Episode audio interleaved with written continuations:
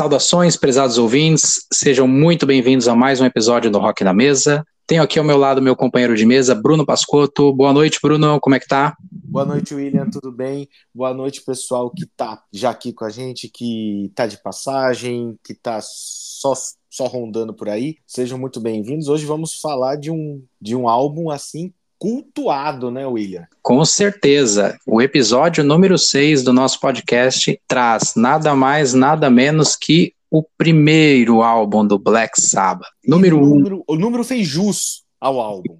Com certeza. Bom, pessoal, vale lembrar também que a gente também está no Instagram. Vocês podem nos encontrar por arroba Mesa. Lá você vai poder interagir nossas postagens, vai ficar antenado com as novidades do podcast. Sem mais delongas, vamos ao tema de hoje. Então, o nosso disco da vez foi lançado na sexta-feira, 13 de fevereiro de 1970. Então, nós estamos no mês de aniversário do disco. Esse disco, ele tão influente, né? Vem da banda oriunda de Birmingham, Black Sabbath, formada em 1968 por Ozzy Osbourne no vocal, Tony Iommi guitarra, Geezer Butler no baixo e Bill Ward bateria. Falando sobre a capa, a capa traz uma mulher lembrando uma bruxa. Ela está parada nos arredores de Maple Durham Watermill. É um moinho no condado inglês de Oxfordshire. Então a capa, ela mais ou menos remete como se fosse um anúncio de horror com todas aquelas características de filmes antigos. Essa mulher, uma curiosidade, ela foi num show do Sabá em 73, se apresentou à banda e disse que era tal mulher da arte. Mas como eles estavam naquela fase meio louca, né? Estavam não deram muita atenção para ela e trocaram poucas palavras. O nome dessa mulher, ela ficou incógnito por muitos anos, até que não muito recentemente foi revelado que ela se chama Louisa Livingston. O fotógrafo que, que criou essa capa, ele se chama Keith Macmillan. E esse disco, ele tecnicamente, né, ele marca ali, pelo menos na minha opinião e na opinião de muita gente, o início do heavy metal. Não existe assim um pontapé inicial a gente teve ali uh, o estilo que começou a tomar forma da forma como ele, nós conhecemos no final dos anos 60, mais como uma espécie de evolução pesada do rock and roll. Então, bandas como Led Zeppelin, de Purple, lançaram discos bem importantes, né? São citadas frequentemente quando, como ah, primeiro começou com essas duas bandas, mas o primeiro do Black Sabbath é considerado por muitos como o marco zero né, da, do heavy metal, e eu concordo. Para mim, ele tem todos os elementos que caracterizam o estilo. E tu, Bruno, qual a tua opinião? Bom, vamos lá. O primeiro álbum do Black Sabbath, ele, ele mostra uma roupagem muito mais pesada, muito mais sombria, o que a gente acaba vendo depois em bandas como Venom, bandas como Maiden, entre outras, até mesmo Slayer, pegam essa roupagem mais, mais, mais sombria do Black Sabbath. Só que o curioso é que se, ele é considerado unânime como o marco zero do heavy metal, né?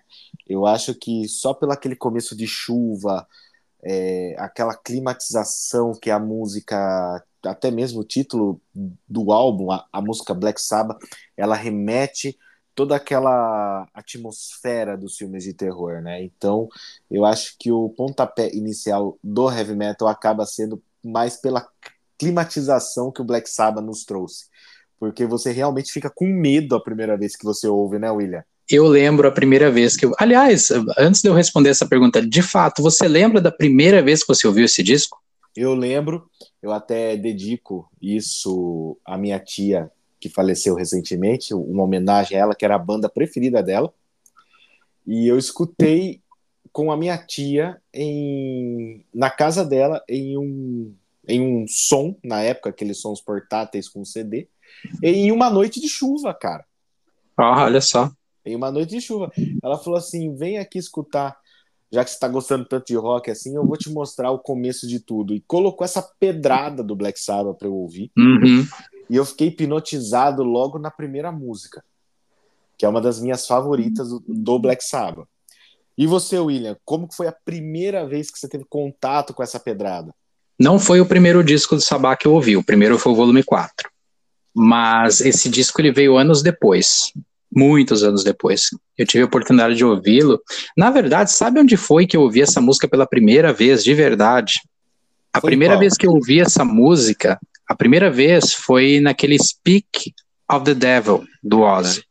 Um álbum ao vivo que ele lançou só com músicas do Sabá. Foi ali que eu ouvi a música pela primeira vez. Depois de um tempo, aí sim eu tive acesso ao álbum, aí eu ouvi a, a atmosfera da música, quando ela começa, com aquela introdução, com a chuva.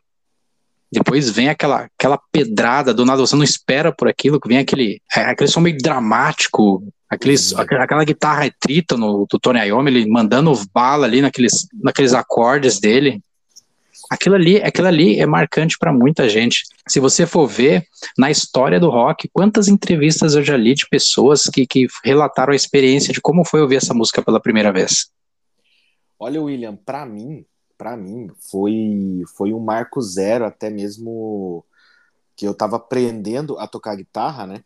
Uhum. E você vê aquele som pesado, o trítono que o Tony Iommi faz. eu tive a, a, experiência também de assistir o, o DVD do Reunion deles, eu acho que é o melhor show que eles gravaram meu, eles fazem aquela atmosfera envolvente e uma atmosfera muito, mas muito assustadora. Eu lembro que quando eu comprei o, o CD do Black Sabbath, o primeiro, eu tava nas lojas americanas em uma promoção de CDs por R$ 9,90.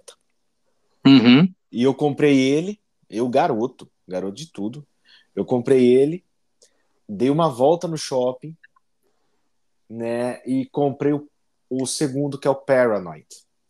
Aí meu pai certo. falou, ué, mas você já tinha é comprado um? Não, não, não, pai, é o mesmo, é o mesmo. então, então quando eu comprei e trouxe para casa, até interessante você ter mencionado isso, eu tive que meio que dar um migué, porque a capa dele, o encarte, é muito, muito macabro. Uhum. Se você abre o encarte ao meio, você vai ver uma imagem de uma cruz invertida, né? Sim. O Black Sabbath, ele, ele, ele inicia até isso, né, no heavy metal, essa parte do ocultismo, né? Não ignorando os Rolling Stones com Sympathy for the Devil que veio antes, mas o, o Black Sabbath ele deixou isso como uma marca registrada, cara. Sim. Né? E o primeiro álbum, se você pega aqui a faixa inicial que a gente tá falando dela, NIB, The Wizard, meu, são três músicas que claramente é tirado de filme de terror, como o próprio Tony Iommi fala. Esse disco é o alicerce do heavy metal, tudo saiu daí. Sim, tudo, riffs, ideias de letras, tudo saiu o, dele. O Doom Metal bebeu muito nessa fonte também. Sim, sim. O, o Doom Metal, eu, quem que você citaria como um grande exemplo? Ao Paradise Lost por algum tempo, por exemplo. Nossa, muito bom. Muito bom. Bom, eu acho que vamos então pro faixa faixa. Vamos lá, vamos encarar mais uma vez, vamos passar um medo com vamos, esse álbum vamos, maravilhoso. Vamos dar uma passada pelas faixas, né? Vamos compartilhar as impressões aqui.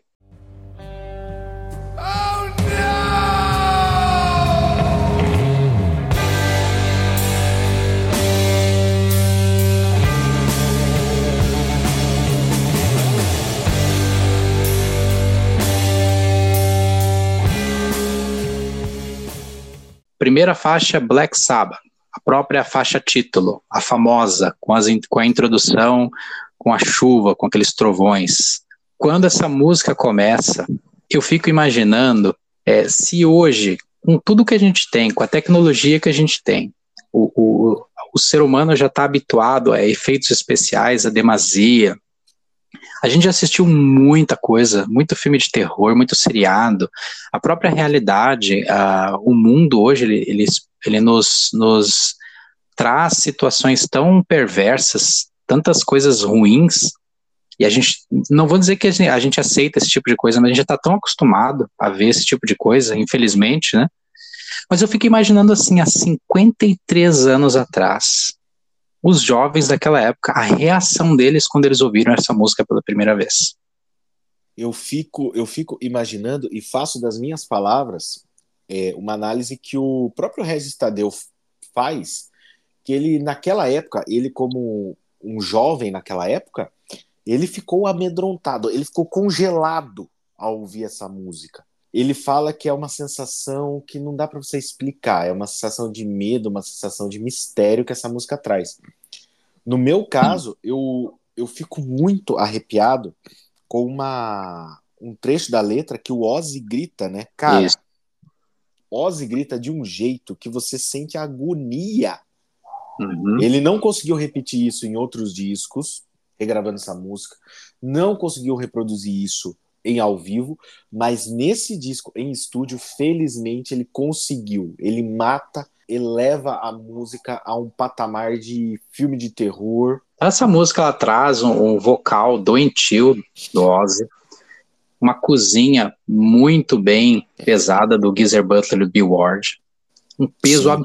absurdo, baixo bateria, fora a guitarra do Tony Iommi, que ele traz um, um, uns riffs, um, uns acordes assim do do, do, do, do, capeta assim mesmo, vamos falar dessa forma, né?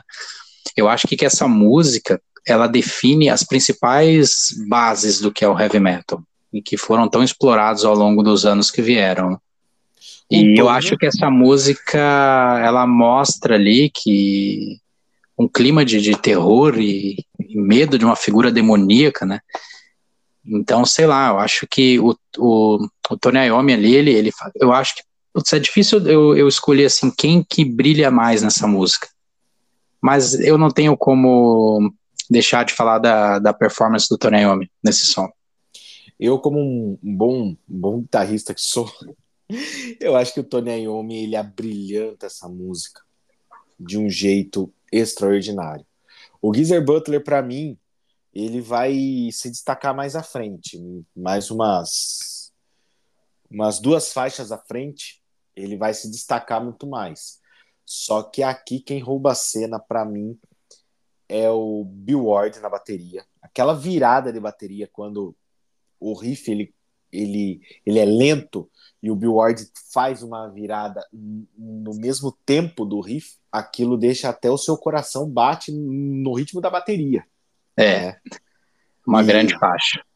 E assim, Tony Iommi, monstro, monstro, monstro, monstro na guitarra. Monstro, monstro, monstro. Ele é o cara.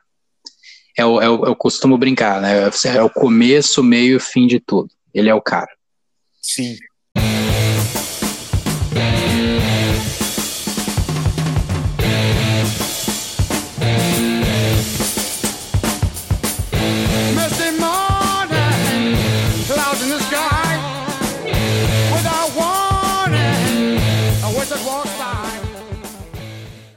Segunda música, The Wizard. Eu digo que a The Wizard, ela, se você, se na primeira música o Tony Iommi já, já, já mostra que ele seria um mestre dos riffs, essa não deixa mais dúvidas. Né?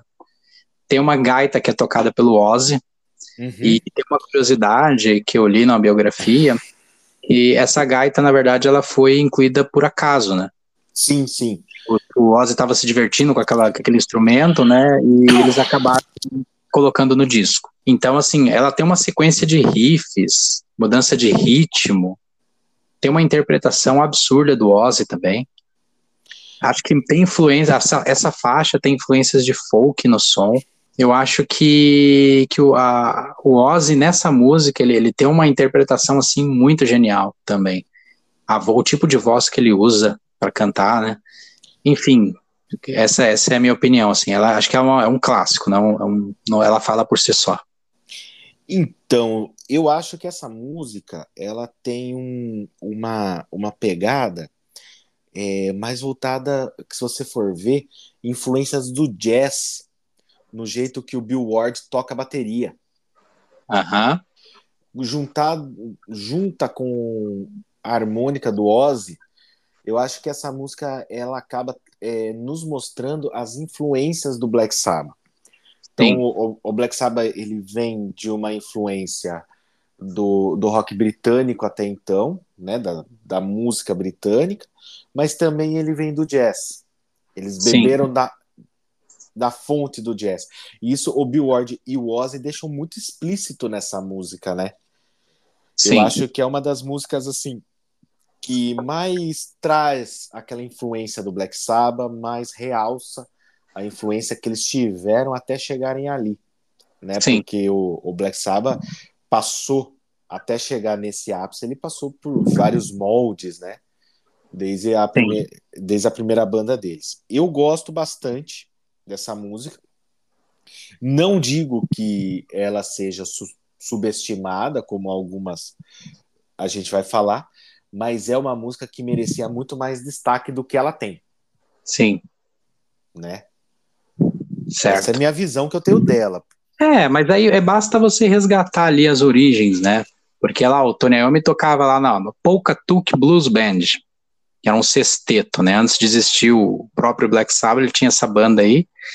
Depois ele dissolveu essa banda e acabou convocando os três integrantes, né? Que nós, que nós conhecemos, né? E chamou de Earth. E Isso. o Earth, o Earth, antes de se tornar o Black Sabbath, a mudança do nome, eles tocavam blues pesado misturado com jazz. Então, isso aí, isso aí acabou naturalmente, vamos dizer assim, perpetuando um pouco no som da banda ao longo dos anos. Então, eles sempre trouxeram essas características no som com a guitarra pesada por cima.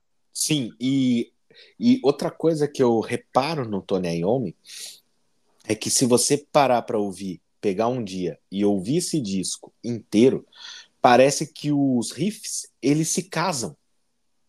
Sim. Né? Você sai da Black Sabbath, entra na The Wizard, por mais que a levada, como nós estamos falando até da influência deles, com o blues mais pesado e o Bill Ward com um pouco de jazz, mesmo uhum. assim parece que elas estão casadas, né? É isso que eu que eu admiro muito nessa sequência, que é uma sequência matadora para mim.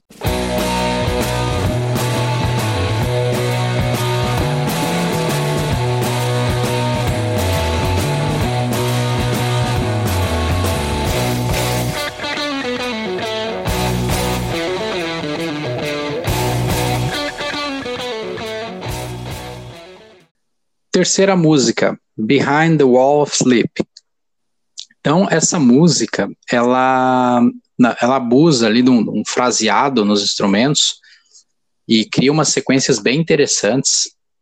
Essa música aí, ela é inspirada num conto do H.P. Lovecraft, ou H.P. Lovecraft, né? Vamos falar o inglês correto.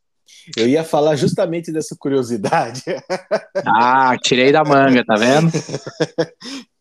E uma curiosidade sobre essa, essa música, na verdade, o, o Geezer, ele diz que ele escreveu essa música é, porque ele ele ele ele estava lendo esse conto do, do, do H.P. Lovecraft, H.P. Lovecraft, vamos falar assim, Lovecraft, né? E ele adormeceu. Adormeceu, ele sonhou com as letras e o riff principal da música. Então ele acordou escreveu as letras, tocou o riff no baixo dele para ele poder lembrar depois. Não existia, eles não tinham, né? Eles eram muito pobres, não tinham é, gravadores naquela época também, né? Então ele tinha que memorizar tudo.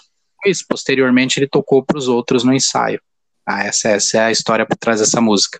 Então, é uma música assim, eu acho que de todo o disco é a que eu menos ouvi, porque não sei, eu acho que teve tem outras faixas que me chamaram mais atenção. Mas a curiosidade em cima dela, baseado nesse conto, você pode até ver aí o nome, o nome do conto. A letra dela me chama mais atenção do que a melodia. É, o nome do conto é Beyond the Wall of Sleep. Ela me chama mais atenção pela letra. Eu acho a letra. É, é interessante. Eu não vejo muita gente comentar sobre ela, tá? Normalmente, quando eu vejo alguém se referir a esse disco, eles vão na, nas mais clássicas, as Isso. mais conhecidas. Mas essa tá aí uma música assim, é uma música boa, tá num ótimo disco, mas não me chama muita atenção. Acaba passando Sim. batido.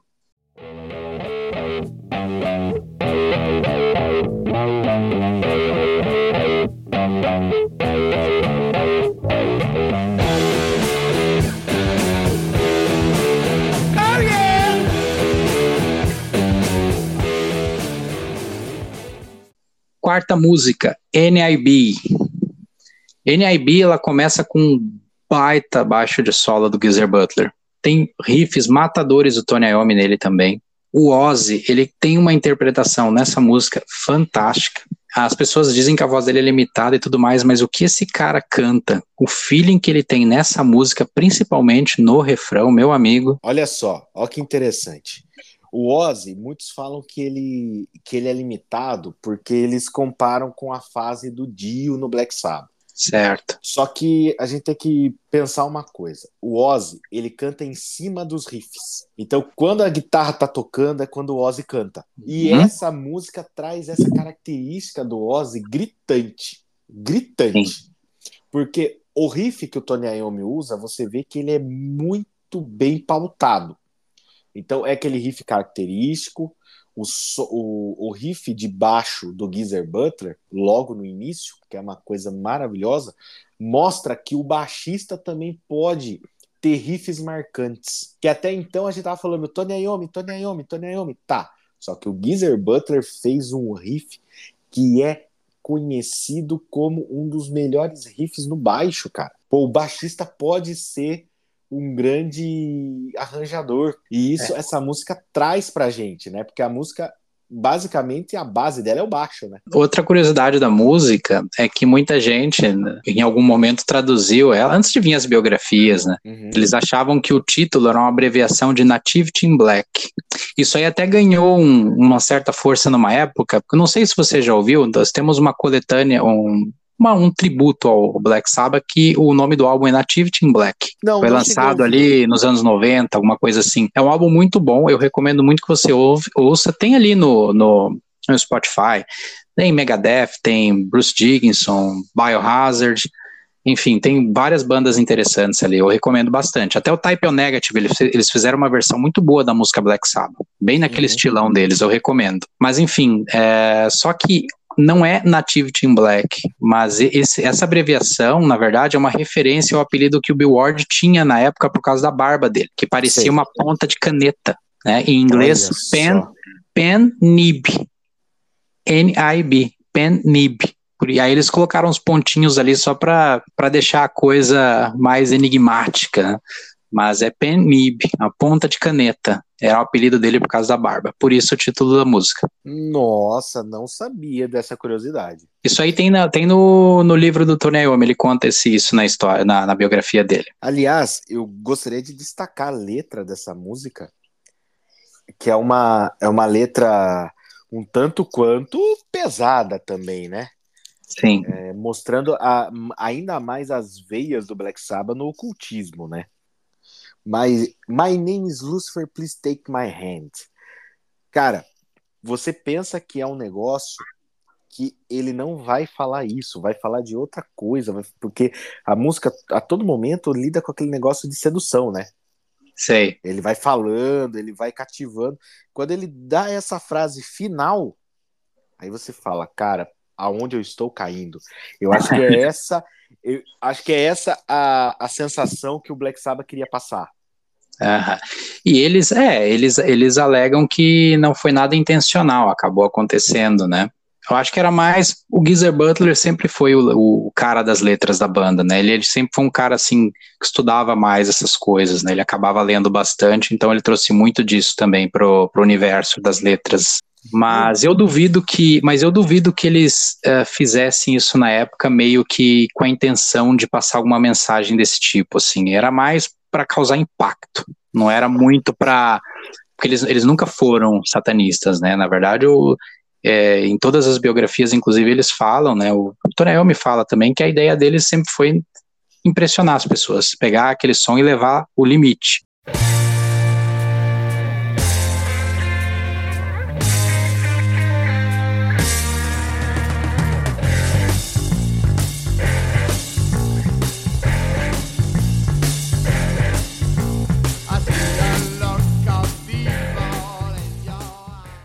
Quinta faixa, Evil Woman. Evil Woman, que ela é um cover do, do Crawl. É uma banda chamada Crawl. Sim. E ela destoa bastante do resto do disco. Ela é bem puxada por hard rock. Não tem nada de demais nela, também não faz feio. É uma, uma faixa ok, uma faixa interessante. Uhum. E, e, ela tá ali. Cara, eu, eu gosto, eu gosto do refrão dela. Eu acho eu, bem bacana. É um refrão bem, bem pegajosinho, sabe? Eu gosto, tá na minha playlist do Black Sabbath, aliás. Eu gosto bastante, bastante dessa música, porque meio que ela dá aquela destoada no álbum e traz um pouco mais de, de leveza, né? Então a gente não fica naquele clima soturno o álbum inteiro. Então Sim. ela traz uma leveza.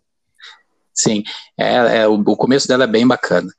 E essa na versão americana do disco, é, ela foi trocada por Wicked World na época, Uhum. por causa de direitos autorais, né? É, Evil Woman pra mim é o que é o que eu falei. Ela dá aquele alívio em todo aquele clima que o Black Sabbath vem vem moldando desde a primeira música até a, a quarta música, mas também não tem muito o que acrescentar. Gosto dela, acho melhor do que a versão original.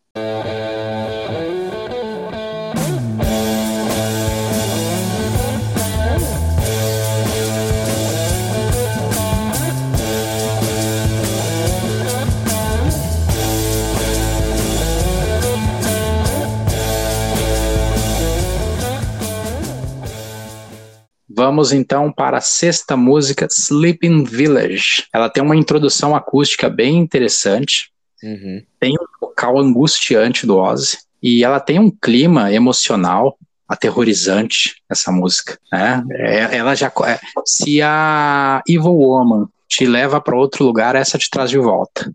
Ah, com toda certeza. E eu posso falar uma coisa pra você? Essa Diga. música, a letra inteira se resume em pouquíssimas palavras. Eu acho que é uma das músicas mais curtas do Black Sabbath, né? Uhum. Uma das músicas mais curtas. Só que é aquela pedrada que a gente tava desde o início do disco. Sim, Desde o início do disco. Tá, é uma música que eu ouvi muito mais, também por causa que eu gosto muito quando o Tony Iommi faz riffs acústicos, acho muito legal. Desempenho dele no violão para mim é fantástico. Só que essa música é uma pedrada que te traz de volta para aquele mundo soturno. Para mim não é uma das que eu mais gosto do Black Sabbath.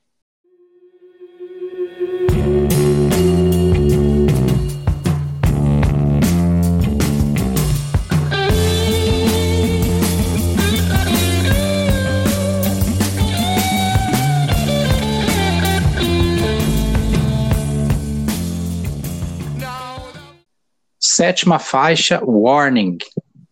Ela é a mais longa do disco. Para mim, um- uma puta música, um sonsaço. Ali os caras mostram o, o fino trato que eles têm com os instrumentos deles. O Geezer Butler, junto com o Bill Ward, eles são excepcionais nessa faixa. E o Tony Iommi, ele faz um trabalho de viagem magistral também. E eu acho que o Ozzy nessa música, ele acaba soando doentio, dramático, melancólico. Tem uma interpretação né, para que ele dá para cada momento da letra, né, um absurdo de carisma. Enfim, né? Eu acho que aqui a gente chega no clímax máximo, máximo que podia chegar. Warning para mim, eu vou dividir a mesma opinião sua e vou falar uma coisa para você. Hum, Na versão clássica, o álbum acaba aqui, certo. Isso aí. né? Ele fecha aqui, na versão clássica que foi lançado lá nos anos 70. Mas eu acho também que deveria fechar aí porque imagina que você termina um filme de terror com aquele gosto de quero mais. Cadê o próximo? Porque Sim. o Warning traz isso, sabe, de uma maneira magistral, magistral. É uma música também, se você for parar para ver a letra é curta, tá? Mas a atmosfera que ela traz é muito, muito boa. Porque, cara, que pedrada que é essa música, gente. Que pedrada. Ela é densa, ao mesmo tempo que ela é, ela é pesada, né? Isso. Ela é uma ela é uma música a qual eu acho que ela se encaixaria no mesmo nível da faixa título, o mesmo nível da Black Sabbath.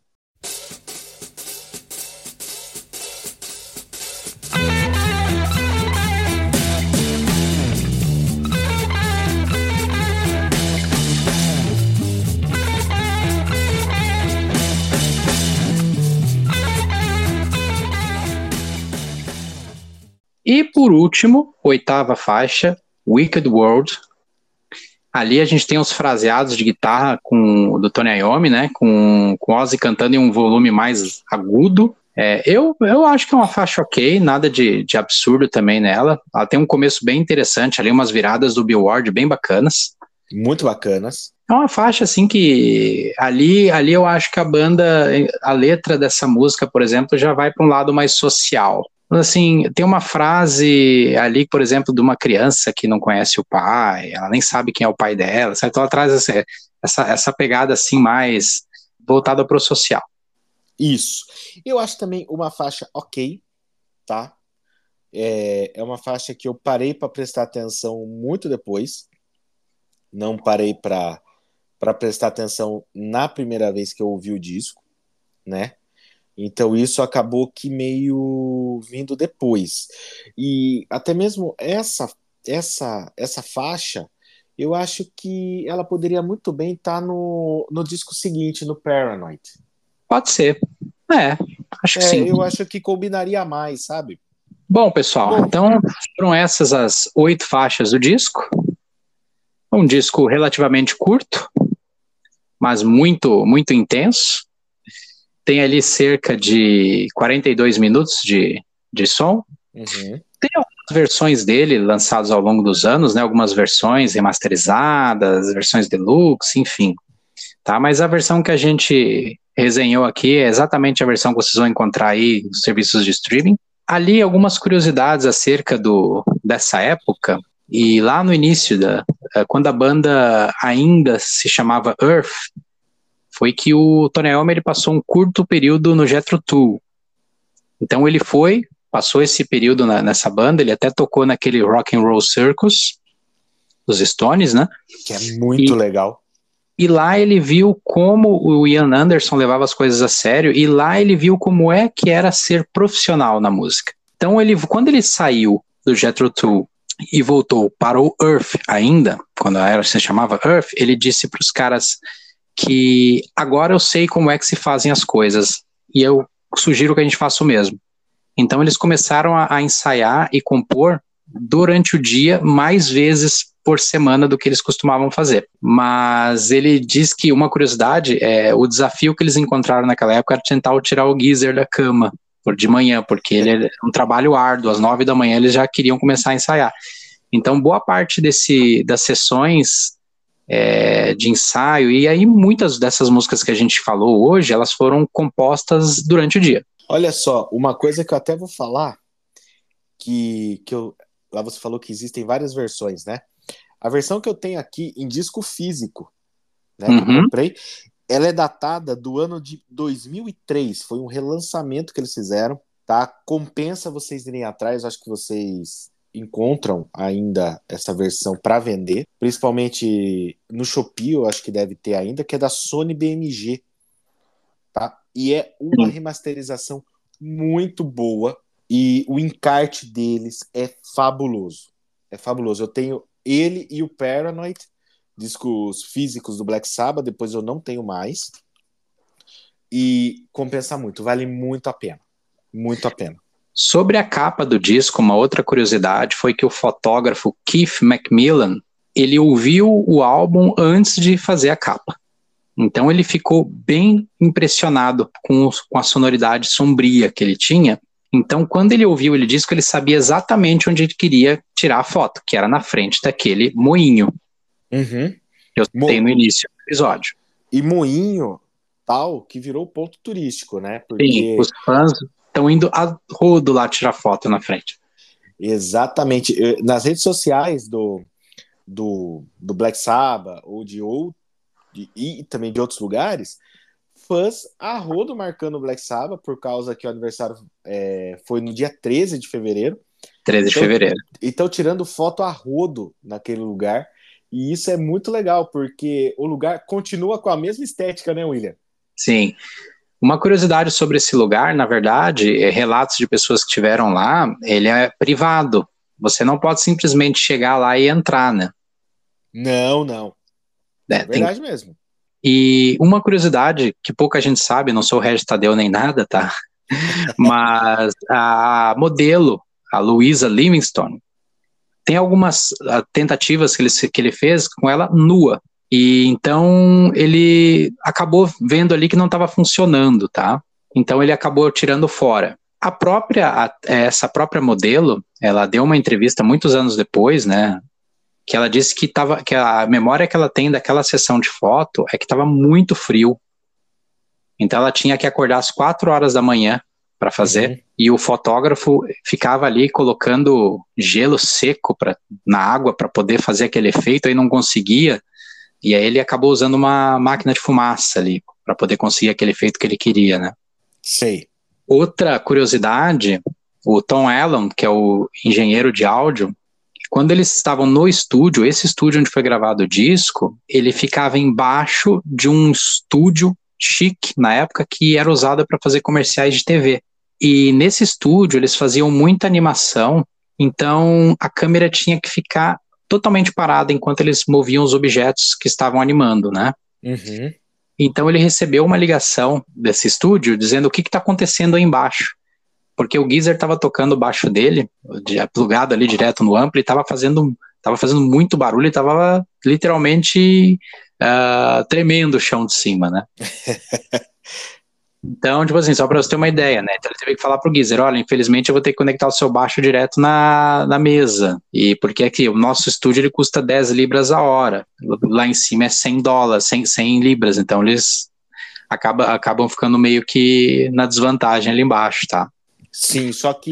Então o baixo dele foi plugado direto na mesa, em vez de usar o amplificador. Uh, o Geezer não gostou muito da ideia, até que ele ouviu depois o playback né, e disse: Ó, essa é a primeira vez que eu tô ouvindo meu baixo numa gravação. Aí ele acabou gostando.